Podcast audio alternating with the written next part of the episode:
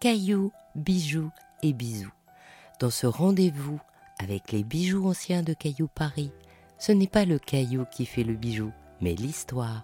Alors pour préparer mon cadeau, offrir une nouvelle destinée à un bijou ancien et créer une jolie histoire de famille et de bijoux, j'aimerais que l'on m'offre un collier. Oui, je suis la belle-mère et je suis gentille. Bien sûr, comme dans ce portrait de Madame Moitessier, je n'ai pas un rôle facile. Je porte le poids de la famille par ce double rôle maternel, ce qui fait de moi la gardienne de la lignée. Mais aussi, je voudrais que l'on me gâte et que l'on voit d'un œil adouci la femme que je suis.